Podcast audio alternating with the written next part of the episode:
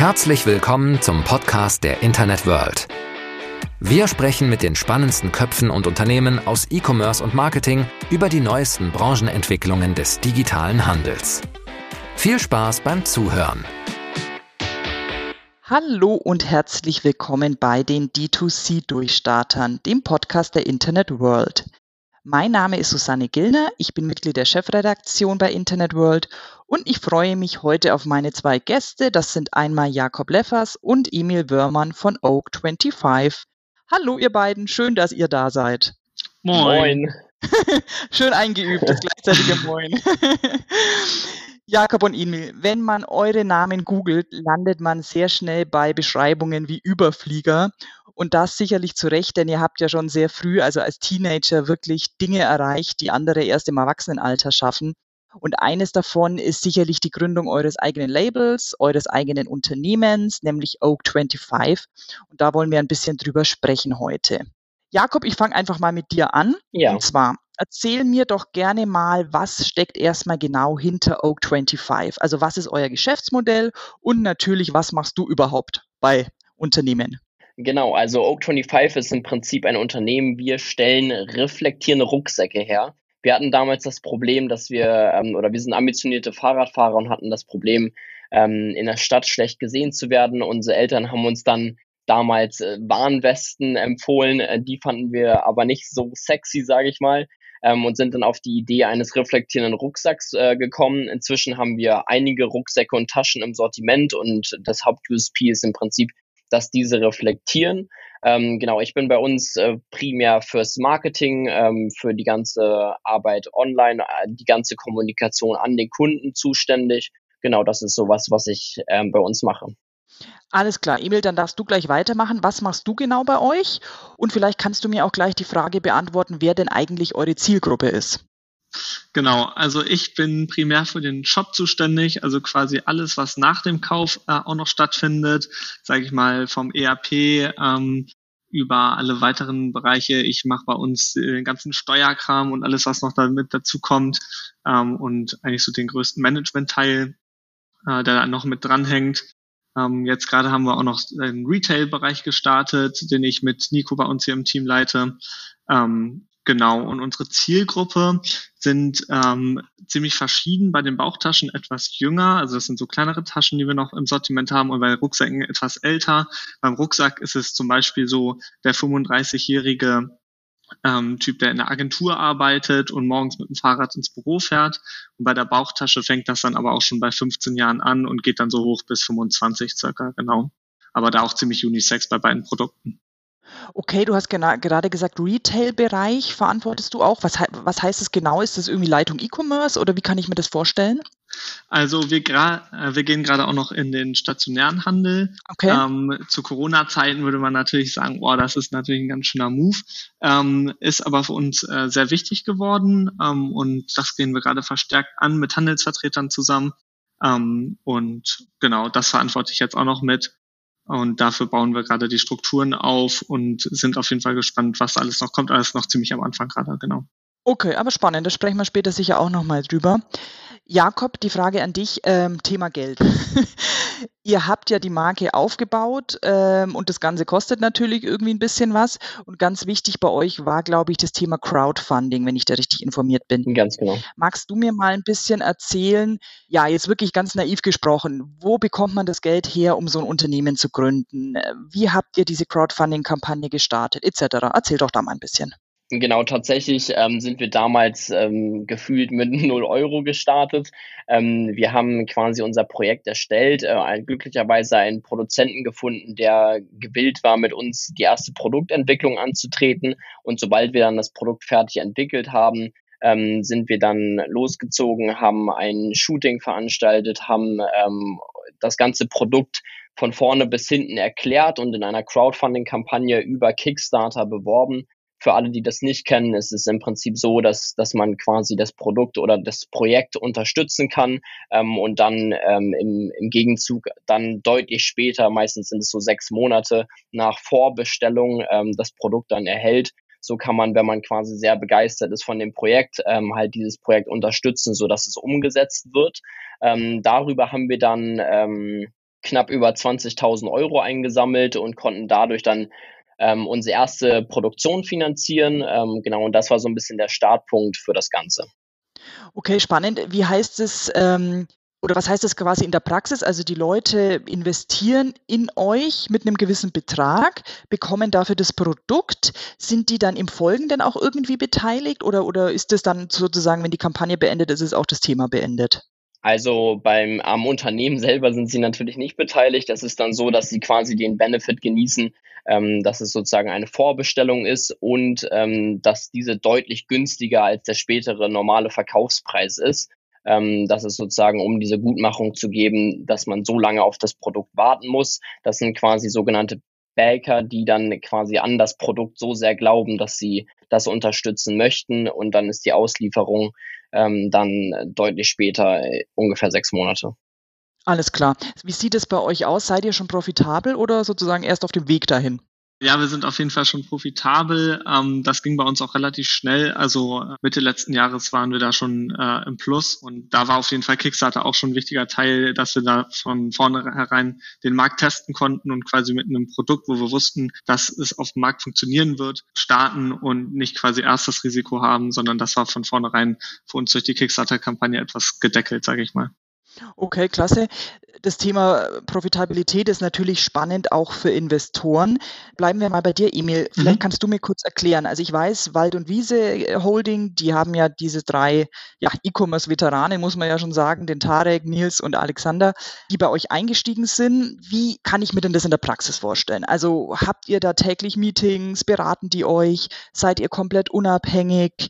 Wo müsst ihr sie mit einbeziehen oder wo wollt ihr sie vielleicht auch einbeziehen? Also letztes Jahr sind die Mitte letzten Jahres bei uns mit eingestiegen ähm, und haben uns mit äh, finanziellen Mitteln, aber natürlich auch Know-how jetzt äh, unterstützt. Wir haben keine Daily Meetings, Weekly Meetings oder monatliche Meetings oder ähnliches. Das Ganze hat Nils mal ganz gut beschrieben. Es ist so ein bisschen wie mit den Großeltern. Wenn wir sie brauchen, gehen wir auf sie zu und dann gibt's quasi den Tipp oder bei den Großeltern halt irgendwie 10 Euro oder so.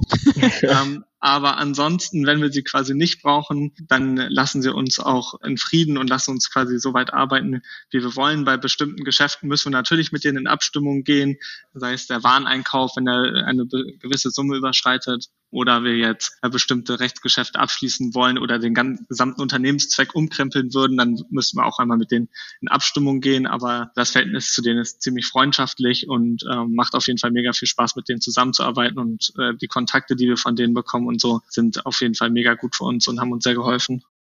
Super, wie, wie kann ich mir das vorstellen? Wie lief das ab? Seid ihr, ähm, habt ihr euch zufällig irgendwie mal beim Netzwerken äh, getroffen? Sind die drei auf euch zugekommen? Habt ihr die proaktiv angesprochen? Wie lief das? Also das Ganze war so, Jakob hat ja bei About You gearbeitet mhm. ähm, und hatte dadurch einen kleinen Kontakt schon zu Jakob und dann äh, waren wir auf der Suche letztes Jahr ähm, nach Investoren, weil wir das Ganze gerne Vollzeit machen wollten, das Projekt, aber uns fehlte da noch so ein bisschen der, der nächste Schub, sage ich mal, zur nächstgrößeren äh, Stufe. Und da brauchten wir auf jeden Fall Investoren mit Kapital, aber auch auf jeden Fall auch viel Know-how, was wir an der Seite haben wollten. Wir haben ja auch unser Studium äh, und unsere Ausbildung beendet, beziehungsweise abgebrochen. Und das war natürlich für uns auch ein Risiko. Und dann dachten wir, dass wir die einfach mal anschreiben. Also Tarek hatten dann mit dem erste Calls und waren im Austausch und er war auch direkt von dem Produkt überzeugt und hatte auch Lust, uns zu unterstützen. Und dann geht's natürlich äh, direkt in den Austausch mit den Anwälten und so und die Verträge müssen aufgesetzt werden. War für uns auch eine komplett neue Welt, haben ja auch noch nie äh, Investoren mit rangeholt und mussten uns mit vielen neuen Begriffen wie Vesting-Phasen und sowas äh, beschäftigen. Auf jeden Fall eine mega spannende Phase und äh, man lernt auf jeden Fall wahnsinnig viel dabei. Aber natürlich für uns auch damals ein recht großer Schritt, sich quasi von der sicheren Ausbildung, ich habe ein duales Studium gemacht, wegzutrauen und dann in eine etwas neue Welt sich reinzuwagen. Absolut, da sprechen wir auch gleich noch, was ihr so als junge Gründer erfahren habt. Jakob, ähm, erzähl du mir doch erstmal so ein bisschen was zu eurem Produktsortiment. Also wir haben ja schon angeteasert, den Rucksack etc. Fasst doch nochmal gerne zusammen, was verkauft ihr alles und wo soll da die Reise hingehen? Also wollt ihr in der Nische bleiben, wollt ihr erweitern etc.? Genau, also wir haben bis dato fünf Produkte im Sortiment. Das sind zwei Rucksäcke, zwei Bauchtaschen und ein Tech Organizer, beziehungsweise inzwischen als Essential Organizer, den wir so ein bisschen als Upselling Product betrachten. Wir sind damals mit dem Luminen Bag gestartet, der quasi wirklich unser Flagship-Modell ist. Ähm, der hat diese maximal große reflektierende Oberfläche, um halt diesen Sicherheitsaspekt im Fahrrad, im Straßenverkehr, beim Fahrradfahren zu schaffen.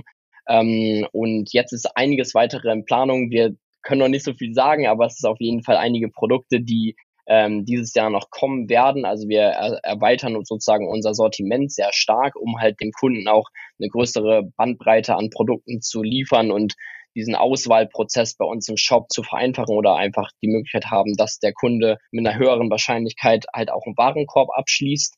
In der Nische werden wir tatsächlich erstmal schon bleiben, weil wir sehr dafür brennen und sehr für dieses Thema Sicherheit im Straßenverkehr einsetzen wollen und ähm, auch bis dato sehr stark aus dieser Nische heraus gewachsen sind und dementsprechend noch keinen Grund sehen, uns jetzt da in irgendeine andere Richtung erstmal auszuweiten. Und ich glaube, da ist auf jeden Fall noch äh, einige Jahre, die da vor uns liegen, wo wir da noch ziemlich stark drin wachsen können, sei es jetzt im stationären Einzelhandel oder auch im Bereich der Internationalisierung, wenn man vielleicht an Fahrradstädte wie Kopenhagen oder Amsterdam denkt. Also die ganzen skandinavischen Länder sind, glaube ich, noch sehr interessant für uns.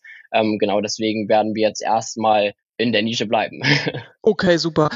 Emil, der Jakob hat es schon angesprochen, Verkaufskanäle oder Vertriebskanäle, du hast es ja vorher auch schon erwähnt.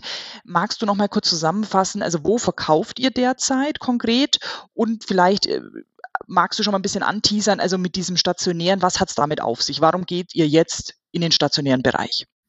Genau, also unsere Hauptverkaufskanäle sind auf jeden Fall im Online-Bereich. Ich würde sagen, 90 Prozent im Moment laufen immer noch über unseren E-Commerce-Shop, über den wir D2C quasi direkt an den Kunden äh, verkaufen, oak25.com äh, auf Shopify basierend. Ähm, dazu kommen noch ähm, Amazon starten wir jetzt bald, äh, Zalando auch. Otto haben wir so ein bisschen für uns getestet muss man dazu sagen, ich glaube, dafür sind teilweise unsere Produkte etwas zu hochpreisig, mhm. als dass sie da so richtig gut funktionieren. Es läuft ganz okay, aber hat für uns jetzt nicht den Umsatzboost gebracht, den wir uns darüber teilweise erhofft hatten. Aber genau, das meiste kommt bei uns über unseren eigenen Online-Shop zu dem Retail-Thema. Also das ist für uns auch gerade einfach noch ziemlich neu und äh, da probieren wir uns gerade so ein bisschen aus. Wir machen das Ganze über Handelsvertreter. Das heißt, wir haben Leute, die provisionsbasierend für uns äh, rumfahren äh, in den Bundesländern und die Produkte dann quasi direkt an die Läden verkaufen ähm, und wie dann die Aufträge abwickeln. Man fragt sich natürlich jetzt so zu Corona-Zeiten, geht es den Läden ja sicherlich nicht besonders gut und warum sollte man jetzt genau dieses Thema angehen? War für uns auch am Anfang so eine kleine Hürde im Kopf, so äh, das Thema jetzt anzugehen. Dazu muss man aber auch sagen, äh, das Thema ist jetzt ja bald vorbei.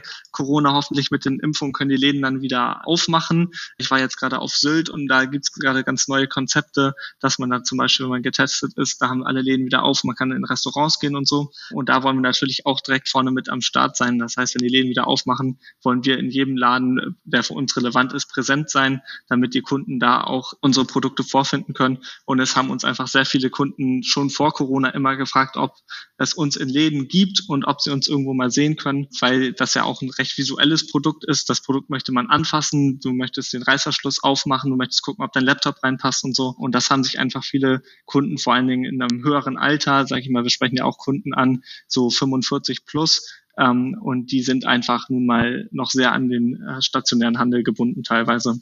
Genau. Und so ist es gekommen, dass wir jetzt gerade zu Corona-Zeiten schon, würde ich sagen, recht mutig das Thema stationären Handel mit angehen.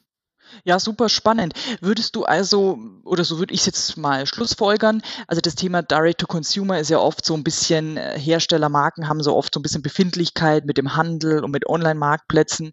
Aber das höre ich jetzt bei dir oder bei euch gar nicht raus. Also du sagst quasi, auf dem Kanal, wo wir was verdienen, das sind wir und Ganz egal, ob das jetzt irgendwie der Handel ist oder eben ein Online-Marktplatz oder eben unser Online-Shop.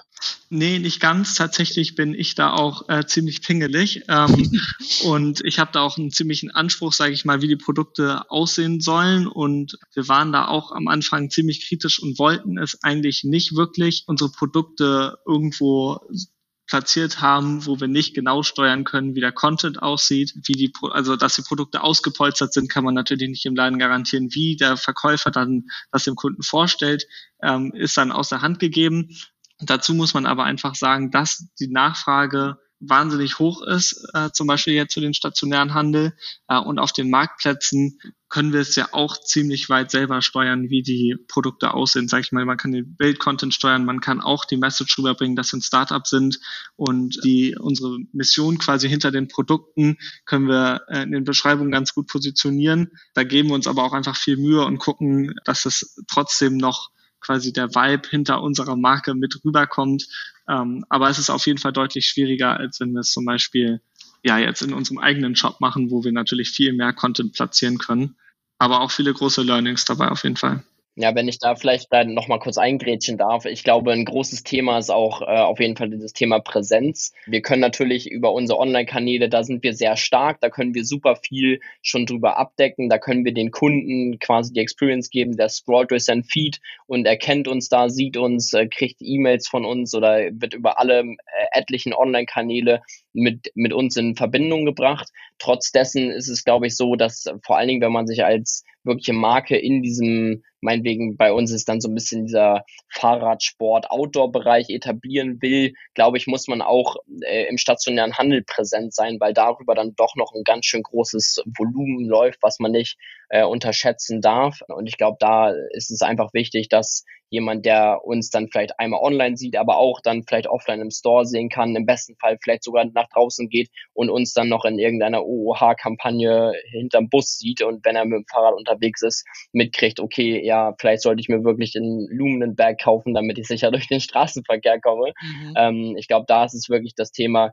dass man möglichst viele Touchpoints am Ende schafft. Apropos Touchpoint, Gerade bei Direct-to-Consumer-Marken ist es ja so, dass Social Media ein ganz großes Thema ist. Also viele werden ja erst durch Social Media richtig groß, verkaufen da auch zum Teil, auch wenn sich jetzt die gesamte Customer Journey noch nicht richtig abbilden lässt dort. Wir warten ja alle auf Instagram, Checkout und Co. Aber lange Rede. Wie sieht denn oder wie ist denn euer Verhältnis zum Thema Social Media, Social Commerce? Äh, kann man oder wisst ihr das, wie viel äh, Conversions über Social Media kommen? Wo ist euer, oder wo ist euer stärkster Performance-Kanal, wo euer stärkster Branding-Kanal? Könnt ihr mir das so ein bisschen einordnen? Ja, also da ist es, muss man ganz klar sagen, der Hauptverkaufskanal äh, ist tatsächlich noch bei uns Facebook, Instagram. Ach, mhm. klar, ganz viel läuft natürlich über das Performance Marketing, also Paid Social. Man merkt aber trotzdem auch, dass über den Kanal, wenn, wenn, wenn die Kanäle ordentlich gepflegt sind, da dann viel Experience über den vom Kunden erfasst wird und dann die Leute darüber kaufen. Wir haben am Ende beim Checkout bei uns so eine Post-Purchase-Survey-Auswertung, wo halt super, super viele Leute am Ende Feedback geben, woher sie uns kennen. Und da können wir ziemlich genau sehen, dass wirklich irgendwie 60, 70 Prozent äh, uns oder durch Social Media auf uns aufmerksam äh, werden. Und das Thema, sei es beispielsweise auch TikTok, ähm, da haben wir so, so ein paar Tests gefahren. Ähm, das ist wirklich sehr spannend zu sehen, wenn, wenn dann der Algorithmus erfasst, okay, du, du hast ein, irgendwie ein relevantes TikTok hochgeladen, dass es einfach wirklich sehr cool ist zu sehen ist, dass man dann auch wirklich Conversions über einfach nur einen organischen TikTok-Post erzielen kann. Ähm, und genau da haben wir auf jeden Fall auch viele Learnings gesammelt lernen da auch gerade immer noch viel dazu, muss man letztendlich sagen. Aber es ist schon so, dass auch bei uns das wirklich ein sehr wichtiger und relevanter Kanal ist. Emil, du hast vorher schon gesagt, Thema Direct-to-Consumer und die Kanäle muss man immer ein bisschen gucken.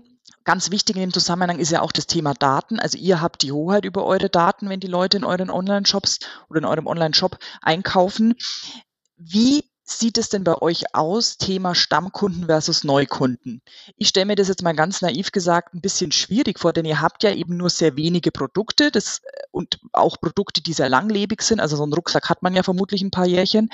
Wie sprecht ihr denn Stammkunden an oder, oder guckt, dass Stammkunden in eurem Universum bleiben, sage ich jetzt mal.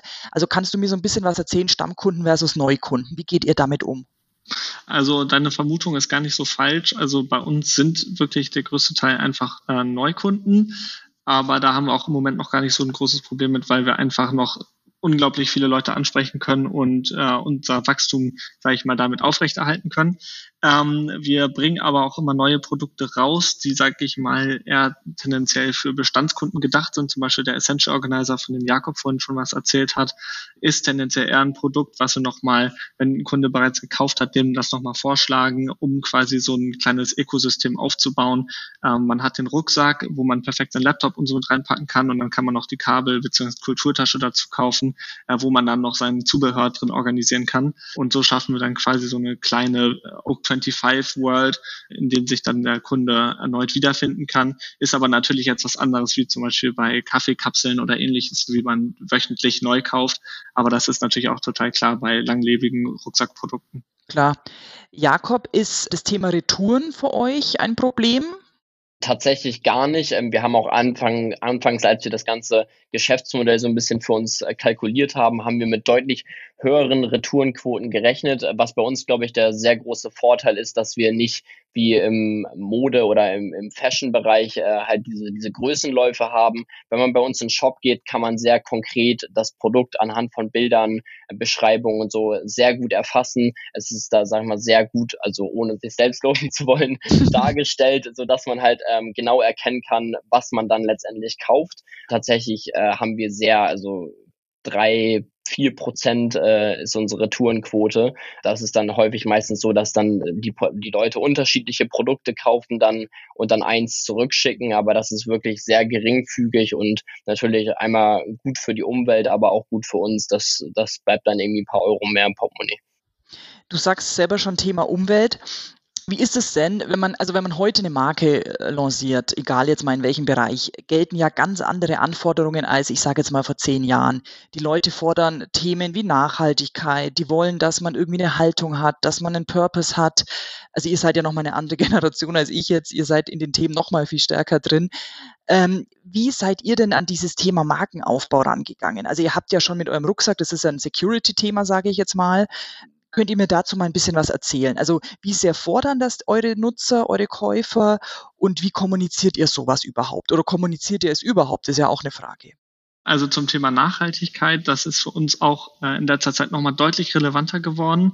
Ähm, wir haben uns jetzt das Ziel gesetzt, nur noch nachhaltige Produkte dieses Jahr äh, auf den Markt zu bringen. Und besonders so bei dem reflektierenden Material ist das eine ziemlich große Challenge, wenn man sich anguckt, wie das funktioniert. Das sind quasi ganz viele kleine Glaskügelchen, die auf einen Stoff laminiert werden und dann äh, wird das Licht quasi in die gleiche Richtung zurückgeworfen. Das ist für uns auch immer noch die größte Challenge, das Material äh, in recycelt oder so äh, zu bekommen. Alle anderen Materialien werden jetzt aber nachhaltig sein ab diesem Jahr, also auch besonders die neuen Produkte, so dass wir dann nächstes Jahr hoffentlich kein einziges Produkt mehr verkaufen, was nicht aus recycelten Materialien hergestellt ist. Auch setzen wir hier im Office sehr darauf, dass alles maximal nachhaltig ist und ähm, kümmern uns darum, dass auch die Supply Chain jetzt immer nachhaltiger wird. Also wir versuchen keine Luftfracht zu machen, sondern wirklich alles per Schiff oder Bahn nach Europa äh, zu importieren und versenden mit DHL Go Green. Aber das ist ja mittlerweile quasi schon Standard, wenn man so möchte ähm, und auch ein ziemliches Must-Have. Das war uns auch beim Markenaufbau ziemlich wichtig. Also Fahrradfahrer äh, denken ja tendenziell eher ökologisch nachhaltig und fordern auch diese Produkte, wenn man sich jetzt mal einen Fahrradfahrer in Hamburg anguckt, der sitzt bei Wind und Wetter draußen und das müssen quasi unsere Produkte auch widerspiegeln, dass sie äh, wasserfest sind und quasi dass nicht das Produkt quasi den Lifestyle von der Person mit einschränkt und das versuchen wir halt auch immer in dem Content äh, wiederzuspiegeln und damit quasi auch unsere Marke zu stützen. Ähm, also Nachhaltigkeit, ähm, Langlebigkeit und Qualität sind da auf jeden Fall drei Säulen, die uns immer sehr wichtig waren und auch von vornherein äh, Grundlagen von Oak 25 auf jeden Fall gebildet haben. Jakob, bevor wir sozusagen bald zum Ende kommen, möchte ich noch gerne so ein bisschen äh, swipen zum Thema Gründung und vor allem, wir müssen darüber sprechen, Corona-Krise. Ähm, für, es ist ja, die Corona-Krise war für jedes Unternehmen eine Wahnsinns- und ist eine Wahnsinnsherausforderung. Mhm. Aber ihr habt jetzt einfach noch nicht jahrzehntelange Erfahrung. Wie seid ihr denn damit umgegangen? Also konntet ihr problemlos ins Digitale, ins Homeoffice switchen? Was würdest du sagen, so nach einem Jahr Resümee, was lief gut bei euch und was war weniger gut oder was war eine große Herausforderung beim Thema Corona-Krise? Ja, also bei uns war es schon, glaube ich, ein sehr großer Vorteil, dass wir, sag ich mal, ein sehr junges Team und auch noch ein relativ kleines Team in Anführungsstrichen sind. Damit waren wir halt relativ agil. Unsere Systeme, also alle Systeme waren auch vor der Corona-Krise schon komplett digital. Dementsprechend mussten wir uns da jetzt nicht großartig umstellen und konnten eigentlich relativ unkompliziert auch ins Homeoffice äh, mit, all, mit allen Leuten gehen. Ähm, ich glaube, ehrlich gesagt können wir es kaum einschätzen, wie es wäre, wenn Corona nicht gewesen wäre, dadurch, dass wir noch nicht so lange existieren und quasi keine äh, Vergleichszahlen aus dem Vorjahr haben. Mhm, auch spannend. genau.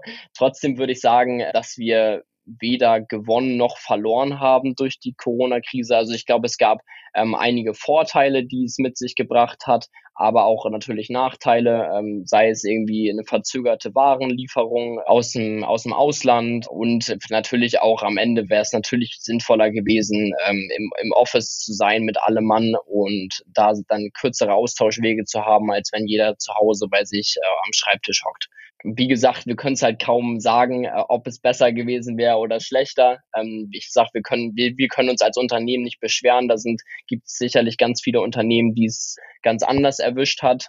Wir sind sehr stark im letzten Jahr gewachsen und dementsprechend sind wir da ganz zufrieden und gut mit durchgekommen bisher. Emil, meine letzte Frage an dich. Die Frage hörst du sicher auch oft. Aber ihr als junge Gründer, würdest du sagen, Deutschland ist ein gutes Gründerland? Also bekommt man viel Unterstützung oder werden einem eher irgendwie so ein bisschen Hürden auch in den Weg gestellt? Also so oft das Klischee, die Überbürokratisierung und so weiter. Also vielleicht ist dein Fazit so ein bisschen, du hast jetzt doch einige Jährchen auch Erfahrung äh, beim Thema Gründen. Ist Deutschland ein gutes Gründerland, gerade für junge Leute? Ich würde sagen, jein. Also wenn man erstmal die großen Hürden der Gründung, sage ich mal, am Anfang geschafft hat, wird es einem einigermaßen leicht gemacht. Es gibt viele Förderprogramme und so, aber besonders am Anfang würde ich sagen, bei der Findung, welches Unternehmensmodell ist vor allem das Richtige, ist es jetzt die GmbH, die UG, Kleinunternehmerregelung, ja, nein, das sind so viele große Themen, die einem am Anfang gar nicht bewusst sind, äh, auch die Markenanmeldung beim DPMA und so.